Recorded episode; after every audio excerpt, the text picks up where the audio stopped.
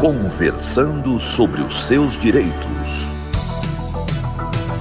Olá, minha gente. A conversa sobre os seus direitos hoje traz a doutora Jane Berwanger.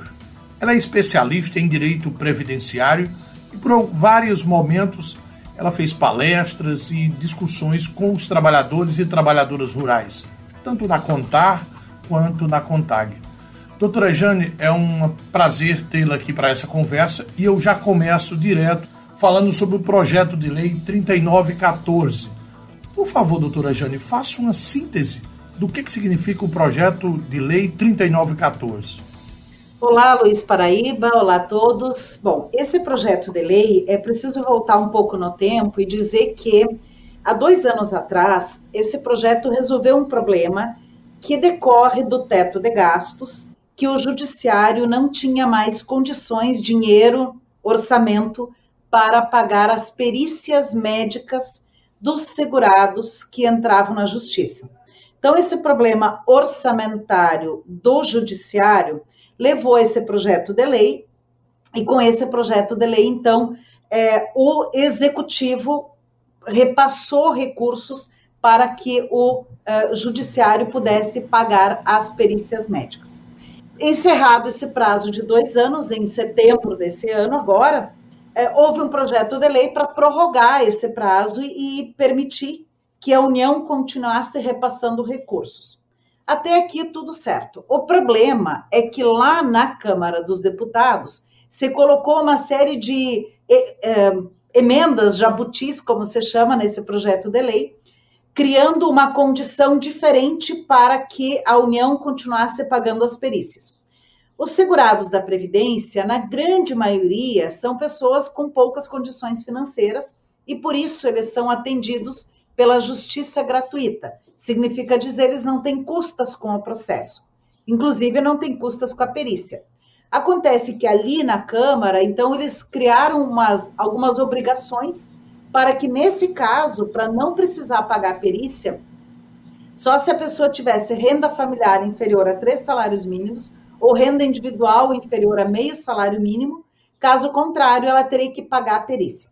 O grande problema, Luiz Paraíba, é o seguinte: a pessoa está doente, está afastada do trabalho, está precisando comprar medicamento, o INSS negou o benefício e ela tem que discutir na justiça.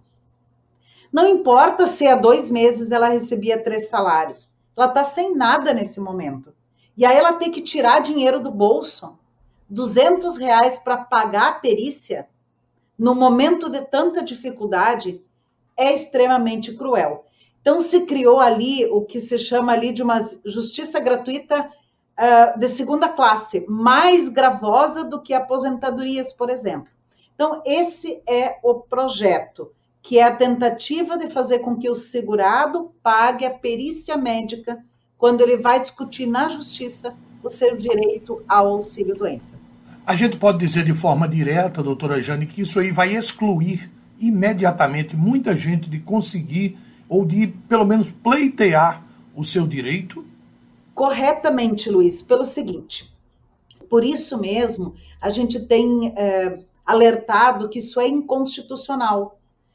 A Constituição Federal garante o pleno acesso à justiça e garante aquelas pessoas que não têm condições de pagar pelas despesas, garante a justiça gratuita. Mas, na prática, esse projeto vai afastar essas pessoas. Então, a pessoa não tendo condições financeiras, ela não vai conseguir discutir na justiça o seu direito. Então, não adianta dizer que ela tem um suposto direito se ela está sendo, tá sendo fechada a porta do Poder Judiciário para essa pessoa. Essa é a verdade, Luiz. Quem, nesse momento, para a gente encerrar, está declarando que isso é inconstitucional e digamos assim, quais as entidades, os organismos que estão falando isso para a Câmara? E segundo, se a senhora pode dar algum caminho, alguma dica do que fazer nesse momento para impedir que esse PL prossiga?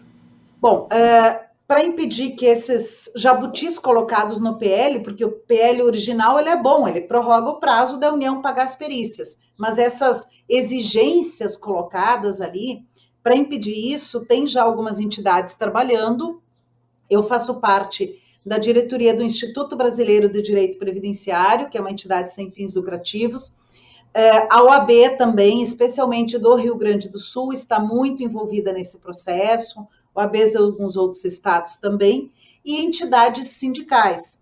Então, já vi algumas manifestações de entidades sindicais, confederações, se posicionando contrárias a esse projeto. O projeto hoje está no Senado. Então, o local, vamos dizer assim, onde as pessoas podem se manifestar é no Senado. O senador que está com a relatoria desse projeto é o senador Luiz Carlos Reins, aqui do Rio Grande do Sul. Então, é ele que vai decidir, num primeiro momento, claro que isso depois passa para o plenário, enfim, mas o relatório, no primeiro momento, é dele. Doutora Jane, eu quero te agradecer essa conversa, a gente vai falar ainda mais sobre isso. Nas suas despedidas, quero apenas dizer o seguinte: o trabalhador que está na base nesse momento, ele teria algum mecanismo também para pressionar?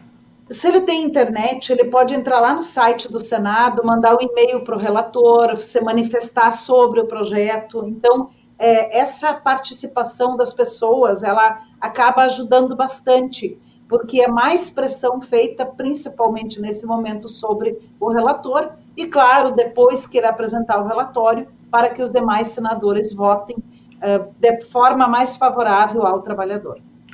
Advogada e especialista em direito previdenciário, a doutora Jane Berwanger. E eu te agradeço aqui na conversa sobre os seus direitos. Um abraço e até mais. Até mais, obrigado pela oportunidade. Tchau, tchau. Conversando sobre os seus direitos.